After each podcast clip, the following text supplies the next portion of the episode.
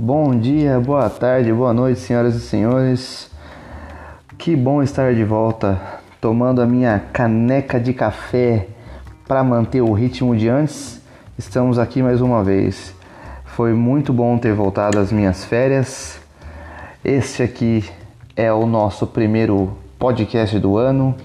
Meu nome é Gabriel Leone, sejam muito bem-vindos ao Som Testando. Essa primeira esse primeiro episódio, a gente vai continuar falando sobre coisas pessoais. Os episódios anteriores, em 2020 ainda, eu estava falando sobre coisas pessoais, sobre opiniões pessoais, e hoje eu venho falar sobre um assunto muito íntimo e muito pessoal, já que eu estou dividindo já minhas opiniões e os meus momentos com vocês. Nada mais justo do que eu falar sobre paternidade. É, para quem não sabe, é, eu fui, eu me tornei finalmente pai em dezembro passado. É, antes de começar o nosso assunto, eu queria deixar aqui as minhas redes sociais. É leonexleone no Instagram e no Twitter, beleza? Obrigado a todas as pessoas que estão ouvindo de várias plataformas é, eu fico muito feliz e honrado em saber que tem pessoas me ouvindo mesmo eu não estando postando novos episódios. Isso me motiva muito, me deixa muito feliz. Bom, mas sem mais delongas, vamos falar sobre o assunto, não é mesmo? Que é paternidade. Bom, cara, o mundo mudou mais um pouco ao final de 2020, não é mesmo? A gente presenciou aí uma série de coisas acontecendo que, sem sombra de dúvidas, é, eram inimagináveis, eu acho, ou até era esperado da sociedade que as coisas acontecessem assim, né? Bom, a gente começou o ano com um monte de besteira do nosso queridíssimo presidente, né? Bolsonaro a gente começou o ano vendo aquela pataquada, se é assim que eu posso chamar, da invasão do Capitólio. A gente começou o ano vendo vários países liberando o aborto e entrando em, em novos segmentos de política e certamente com uma grandiosíssima evolução de ideia e ideal. E, é, tá, vem sendo muito 2020 e 2021 poderiam ser compilados no mesmo ano, né? Na mesma, na mesma temporada, né? Como aos que assistem NBA e NFL, né? A temporada começa em um ano e ela termina na metade do outro. E poderia ser assim, né? Contada a nossa, a nossa temporada 2020 e 2021. Não dá para você separar muito os dois anos, né? Nem parece que são dois anos distintos. Mas numa dessas loucuras, dessas movimentações que a Terra faz, eu também passei pelas minhas mudanças. Eu me tornei, enfim, pai. Meu filho nasceu no dia 15 de dezembro, num susto, porque ele estava programado para outro dia e a bolsa estourou dias antes do programado. Tudo correu muito bem, meu filho nasceu com saúde, um pouco abaixo de tamanho do esperado, de peso do esperado, mas nada que fosse muito é, assustador. Mas ele nasceu com saúde. Minha mulher que passou por uma cesárea, né? Meu filho é uma criança pélvica, né? Um bebê pélvico, segundo a medicina. Ele ficou sentado, portanto ele não encaixou para vir de parto normal. E minha mulher passou pelo talvez o maior medo dele na dela, perdão, na gestação que era a cesárea. E para minha felicidade foi um momento também tranquilo, penoso para minha esposa, com certeza. É, um, é uma intervenção cirúrgica muito pesada, mas ainda assim ela teve uma, está tendo uma recuperação deveras excelente. Mas, dito tudo isso, estamos todos bem, apesar do mundo não estar tão bem assim. Então vamos conversar sobre paternidade. O que eu estou tirando como conclusão nos meus primeiros 30 dias. Estamos aí, Arthur faz 36 dias no dia de hoje. Então, nos últimos 30 dias. Bom, vamos começar aqui. A primeira conclusão, né? A primeira visão que eu tive que é, a gente só descobre que é pai quando a criança nasce. Primeiro choro, primeira vez que você põe no colo. Até então a gente achava que era pai, né? A gente fazia questão de, eu no caso, né? Fazia questão de mergulhar e dizer, ó, meu filho tá aqui nessa barriga e vai ser foda e eu já sou pai, eu já me tornei pai e, cara, eu me enganei de uma maneira muito feroz. Não que eu já não me sentisse pai, eu me sentia pai, mas a gente sente mesmo o que é ser pai quando ele está no colo, quando a criança está no colo. No meu caso, quando meu filho nasceu, então, e a maior parte dos familiares talvez dizia que ele era muito. Até minha esposa chegou a falar no, assim que ela, que, ela, que ela teve o bebê, que ele era muito parecido comigo em várias situações, já desde a nascença. Ele era parecido comigo fisicamente, ele era parecido de algumas movimentações que ele fazia, da maneira como ele dormia já de nascença. E aí eu não sei se, se essa é por conta da minha ligação com ele, pelo fato de eu querer ser pai, porque uma curiosidade aqui para vocês, eu sempre quis ser pai. Desde muito novo, desde muito menino, eu sempre expressei a vontade de ser pai. Eu sempre expressei a vontade de ter um filho meu. Eu eu não sei, eu não sei se foi a motivação, se ela veio da separação dos meus pais, daquele momento de ver a família sendo alterada, eu não, eu não consigo encontrar da onde veio essa motivação, mas, mas eu sempre quis ter uma família que durasse a eternidade e eu pudesse ter filhos. Tanto que um dos meus maiores medos era chegar num, num desses exames de para saber se você é fértil ou não e eu chegar lá e descobrir que eu sou estéril. Esse era um dos meus maiores medos. E, e aí é também por isso que eu digo que a gente só descobre que é pai quando tá no colo. É, cara, é só quando tá no colo. Que aí você percebe todas as nuances e toda aquela evolução, porque o bebê ele começa a evoluir desde o princípio. E, na, e nessas novas gerações, eles vêm evoluindo, eles vêm nascendo muito mais evoluídos, pelo menos é na minha concepção. Eu cheguei a perguntar para alguns pais se era normal a criança já nos primeiros dias estar com o olho aberto, ou, ou é, a minha sogra chegou a dizer para mim é, nos primeiros dias que o Arthur veio ao mundo que bebês recém-nascidos não viravam, eles não se mexiam na cama. E eu falei para minha esposa que no segundo, terceiro dia eu tinha visto meu filho virar. Que eu tinha colocado ele numa posição e ele virou para outra. Como quem quer mostrar para você que está desconfortável na posição em que você colocou. Eu achei que ele é muito louco, muito fascinante. Eu venho achando a paternidade muito fascinante, principalmente pela evolução que você enxerga no bebê. Pela evolução, porque você acaba se vendo, acaba vendo é, uma parte sua ali evoluindo de uma maneira que você não lembra de ter evoluído porque você não tem essa memória. Talvez a sua mãe seu pai tenha, mas você não tem essa memória, mesmo tendo vivido aquilo. E aí ver seu filho fazendo aquilo é muito louco. Tanto que é, a minha, minha esposa acha muito engraçado quando eu falo para as pessoas que eu sei que eu vou sentir muita falta dele pequenininho, porque é, eu sinto um, um amor, um, um, apego muito grande com ele no meu colo, entende? É aquele negócio de pai mesmo, de estar tá sentindo o calor do seu filho ali e estar tá sentindo a, a, o carinho dele ali no seu peito. É, então, é, eu sei que eu vou sentir falta disso, mas eu não vejo a hora de poder conversar com ele. Eu acho isso muito louco. Tipo, eu, o tempo vai passar e eu poderia ter medo de N coisas, de, de não poder viver com meu filho, e a coisa que eu mais quero viver com ele é poder viver o companheirismo, entende? Poder conversar com ele, poder entender ele, poder entender as, as aflições dele, os anseios, as ideologias, o que ele pensa sobre música.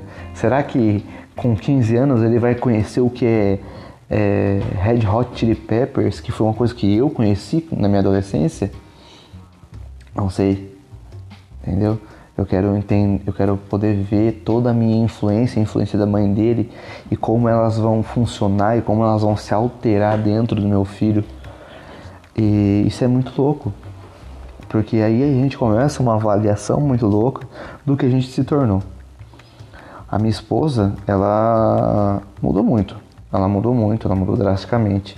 É lógico que a gente tem todo um, um, um estudo sobre como isso ia acontecer biologicamente falando na mulher, né, na minha esposa no caso.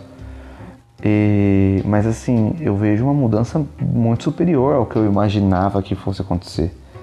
Era, era como se é, estivéssemos namorando naquele, naquele, naquele relacionamento adolescente, naquele sentimento adolescente de relacionamento, e a partir desse momento a gente entende que a gente tem que ser o alicerce, não um do outro, porque meio que estamos completos, entende? Mas o alicerce que vai construir o que vai, o que virá a ser Arthur, meu filho. E, e aí você adquire uma responsabilidade bizarra. Bizarra no ponto de coisas que você acreditava que na sua vida nunca mudariam e você começa a questionar e dizer: não, vai mudar.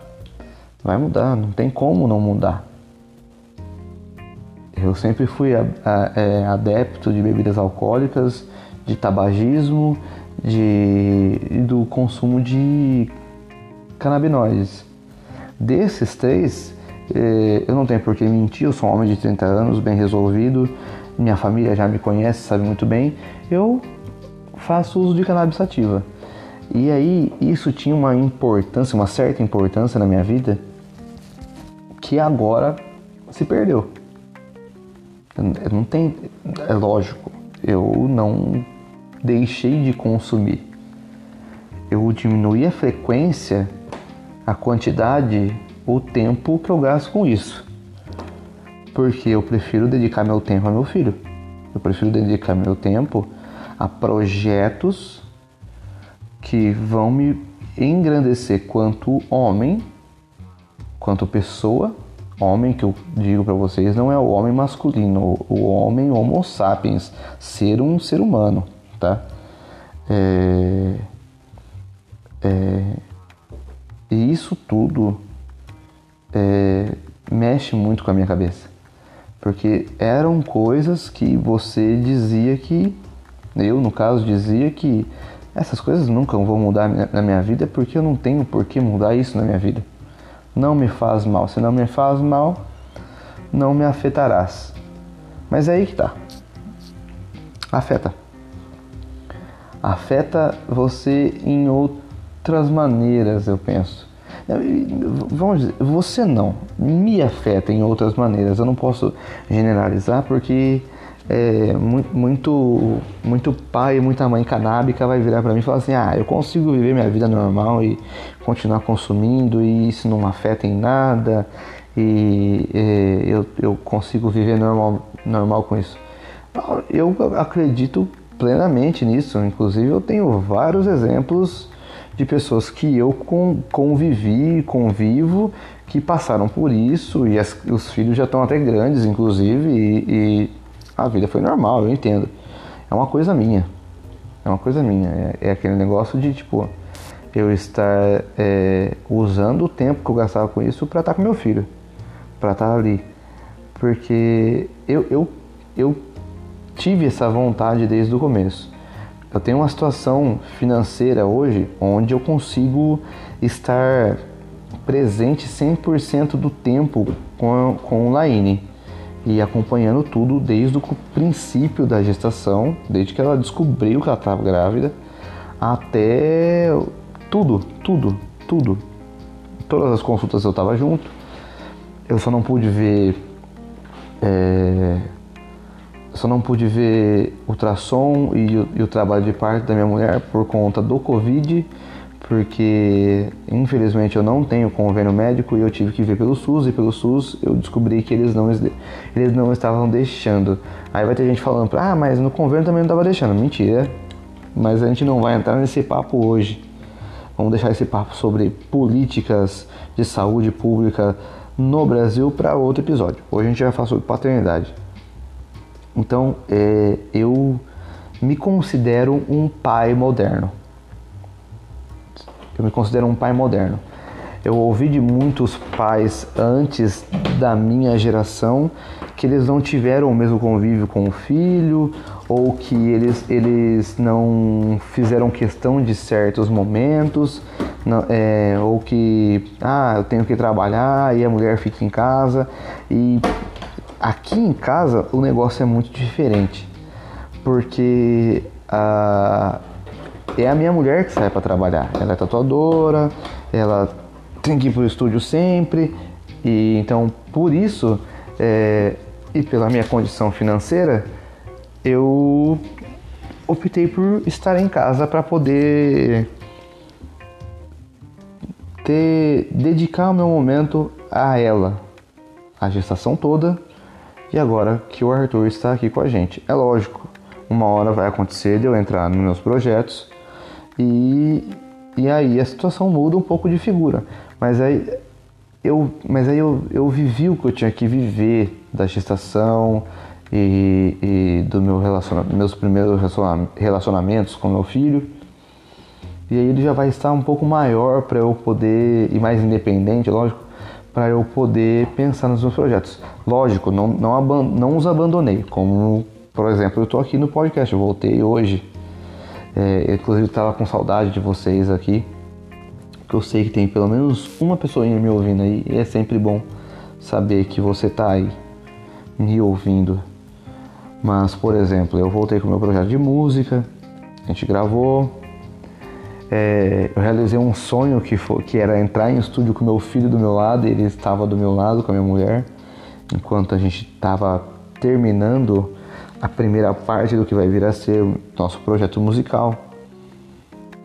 E mas aí eu, o projeto pai, a paternidade fala muito mais alto.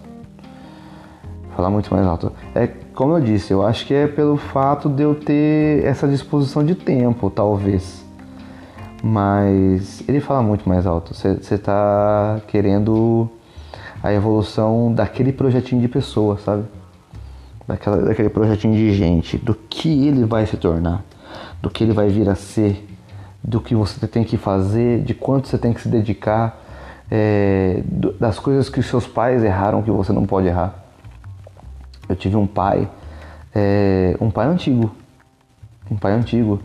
É, meu pai era um senhor de idade já. Quando eu nasci, meu pai tinha 45 anos. Minha mãe não tinha 30 ainda, meu pai tinha 45 anos. E é muita diferença. É muita diferença. É, porque eu, quando eu fiz 15, meu pai fez 60. E, e, com 15 anos a gente tem uma, uma mudança de, de mundo, assim, com, com, na real, cara, com 12, 13 anos, pelo menos na situação de vida que eu estava naquele momento, é, pais separados, é, trabalho infantil, porque eu tive que trabalhar desde criança para poder ajudar minha mãe. Criança eu falo 12, 13 anos. Já devo ter falado disso em algum podcast, mas não é o caso agora. É, então, é, meus 15 anos foram uma coisa um tanto, pelo menos na minha visão, era calmo, mas era conturbado. É, eu tinha meus pais ali, mesmo que separados, mas era meio conturbado, era, era diferente. E meu pai, ele, ele custava a entender tudo aquilo, porque a geração dele achava que todo aquele sentimento é, eufórico né, da adolescência, aquilo era um, uma patifaria, uma frescura, uma frescura no rabo, como dizia meu pai. E na verdade a gente era uma geração já ansiosa por, né, desde o primórdio. Eu nasci nos anos 90. Toda, acho que todo mundo que nasceu nos anos 90 nasceu ansioso, né? É muito louco isso. E, e aí eu fico analisando tudo isso aí quanto pai moderno, né? Que eu me classifico assim, para não, não assumir esses erros, para não ter certas é, discussões como eu tive com meu pai. É lógico que quando o Arthur tiver com 15 anos, é, eu, vou, eu já vou ter um. Já vou ter 45, que foi a idade que meu pai tinha quando eu nasci. E aí, talvez, por eu ter esse espírito jovem ainda, eu entenda um pouco melhor meu filho quando ele entrar na, na, na adolescência dele. Mas isso eu vou guardar como uma carta para o futuro para eu ver se isso vai acontecer daqui 15 anos. A gente vai ter que esperar para ver. Mas eu venho me trabalhando, eu venho estudando, eu venho é, me dedicando a estar tá sempre evoluindo, a estar tá sempre é, consumindo para eu poder entender meu filho quando ele tiver 15 anos. Para também sempre ter um jogo aberto de, de conversa e discussão para quando ele tiver a idade mais difícil dele, eu poder estar tá ali do lado dele e falar: Eu entendo. Eu entendo, e se eu não entendo, me ajuda a entender. Que foi uma coisa que eu não tive. Eu não. não pelo menos do meu pai. Da minha mãe eu sempre tive isso porque minha mãe ela era bem mais nova. E aí talvez eu tenha esse exemplo de que ah, com, quando ele tiver 15 anos eu vou ser um, um pai ainda jovem para entender ele, porque com a minha mãe foi assim. Quando eu tinha 15 anos, ela estava ali na, na, altura dos 40, 40 e poucos anos, e minha mãe ela tinha uma cabeça muito jovem.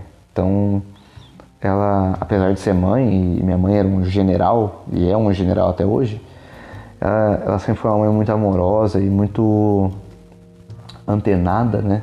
Essa palavra parece meio, é, meio boomer, antenado, mas é, mas é, é isso. Eu não consigo pensar em outra palavra pra, com, esse, com esse significado. Ela, ela era muito antenada nas coisas que aconteciam comigo, com meu irmão. Talvez mais comigo porque eu era um pouco mais um filho um pouco mais aberto, eu tinha a tendência de me abrir mais, principalmente com a minha mãe. É, então ela, ela entendia mais o que acontecia. Bom, eu, eu posso dar um exemplo grande aqui é, o meu pai, a primeira música que meu pai me, me mostrou assim de interesse dele, de coisa que ele gostava, era lógico, isso ajudou muito na formação do meu caráter, eu agradeço muito por isso. Mas talvez tenha sido o disco Construção do Chico Buarque de Holanda. Se não foi esse, foi um disco de bolero. Foi isso. Eu tô entre três. Se não foi o Chico Buarque de Holanda, foi um disco de bolero, que eu não me lembro o nome. Se não foi o disco de bolero, foi um disco do Nelson Gonçalves. Meu pai gostava muito de Nelson Gonçalves. É, se você tem aí menos de 18 anos e não se interessa em procurar música, você ouve no, no stream do Spotify o que vem para você ouvir, é, dedicado às coisas que você já ouve, você não vai conhecer Nelson Gonçalves.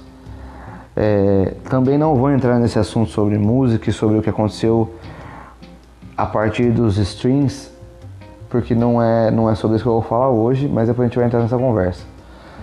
É, e já no caso da minha mãe, o primeiro disco que minha mãe deu foi um By the Way do Red Hot Chili Peppers.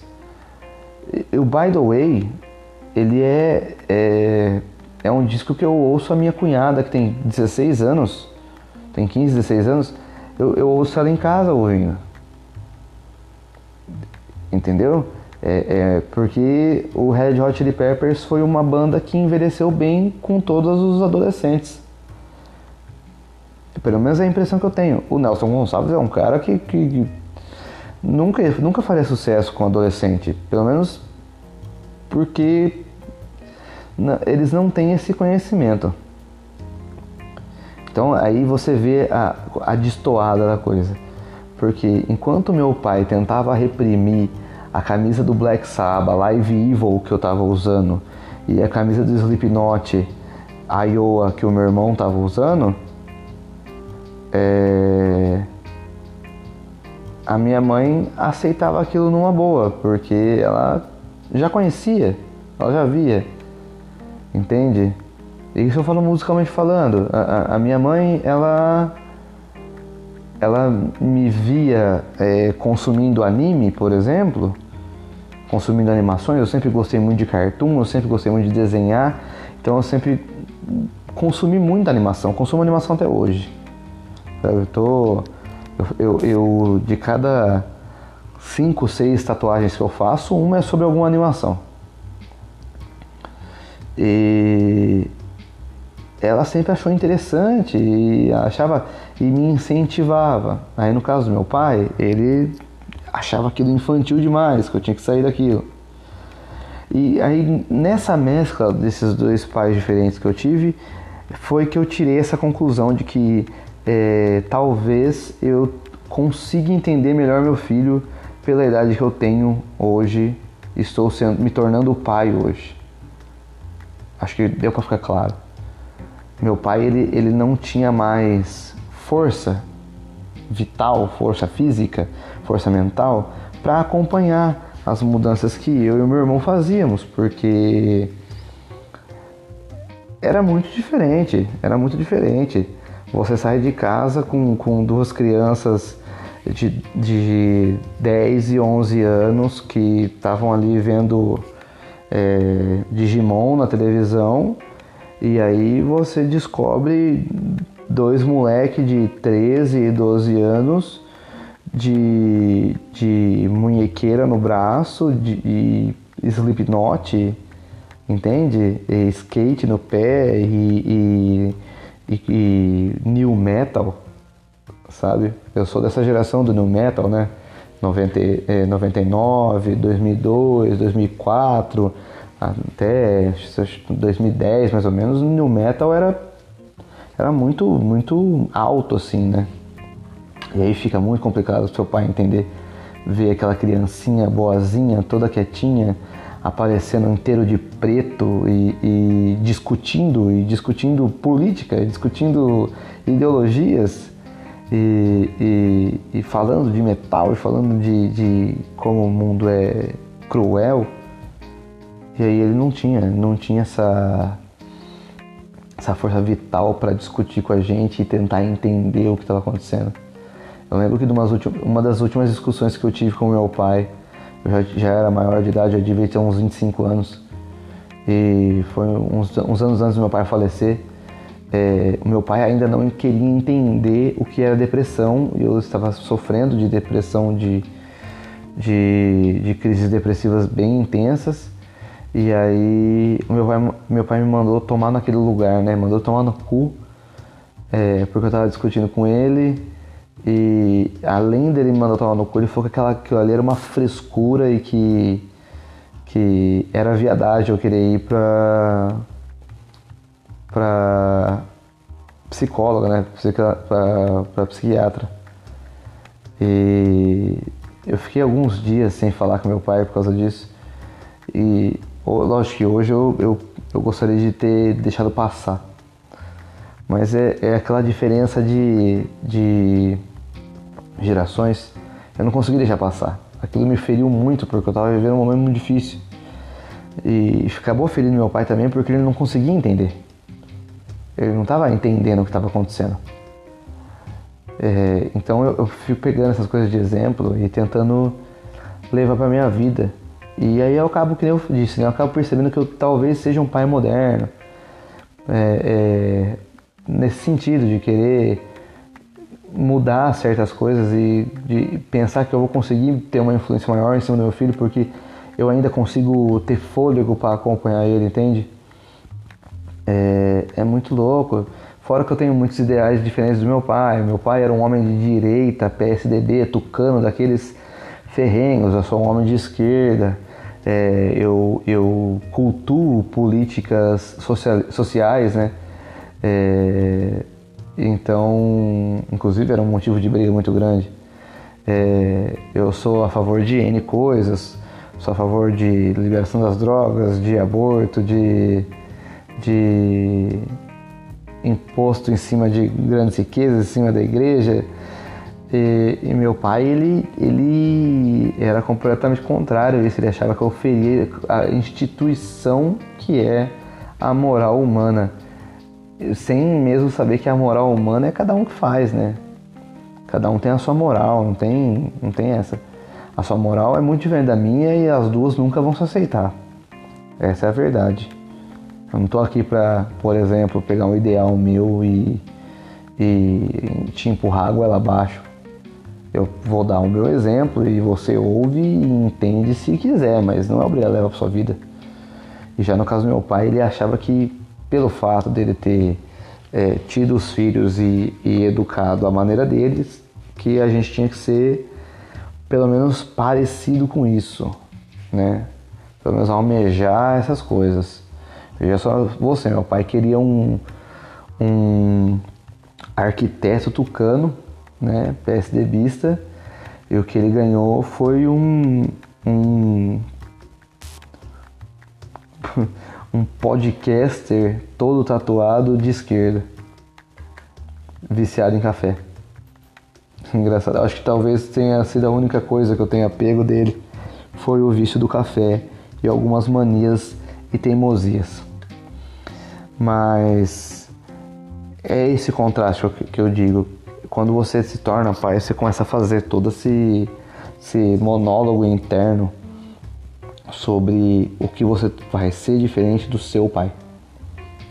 Porque você, como filho, enxerga muitos problemas até um certo ponto. E quando você vira pai, você começa a entender certos problemas. Você começa a interpretar certos problemas. E isso é muito louco. Aí me vem uma outra discussão. Será só eu que penso assim, pelo fato de eu estar acompanhando e estar tá me dedicando ao máximo que eu posso nessa gestação, nessa gravidez e agora nessa vida com meu filho? Será que foi parte da criação que minha mãe me deu? Será que foi parte da, do que eu me transformei durante a vida que me fez ficar assim? Ou será que é parte da minha geração mesmo? Que a maioria dos pais da minha geração são assim. Eu não sei. Uma geração antes da minha, eu eu enxergo que não ela, é, os pais dessa geração antes da minha eles não são dessa mesma maneira que eu. Ele, pelo menos assim, eu não vou generalizar, lógico, porque tem, tem bastante pai que quis viver e está vivendo e vai continuar vivendo o que eu vivo. Mas tem muitos pais é, que eles sintetizam essa, essa paternidade que o meu pai vivia entende? E na minha geração eu vejo de pouco diferente, eu vejo um certo um, um, um apego maior assim dos pais. De, de, de estar ali presente e tentar formar aquela pessoa como um cidadão melhor e não querer usar a desculpa de que eu tenho que trabalhar, eu tenho que é, fazer dinheiro e pagar as contas de casa, cara, de verdade, você tem que trabalhar, mas a sua mulher também tem que trabalhar. Todo mundo tem que trabalhar em casa o tempo todo para fazer com que esse lar e essa criança tenham a melhor disposição do mundo. É cansativo, eu sei. Sem sombra de dúvidas. Eu estou agora exatamente às três da manhã gravando um podcast porque é o único horário que eu encontrei para gravar esse episódio que eu consigo fazer, deixar a minha mulher descansar e o meu filho dormir tranquilo também. E, e aí é essa questão que eu, que eu fico na cabeça. Será eu que enxergo dessa maneira porque estou vivendo a maneira como vivo? Ou será que a minha geração realmente está se entrosando mais no que é ser pai moderno? Vou deixar essa questão com vocês que vocês acham? Será que é só a minha visão porque eu estou vivendo do jeito que eu vivo? Ou será que isso realmente está acontecendo? Os pais estão mudando? Finalmente as gerações estão mudando?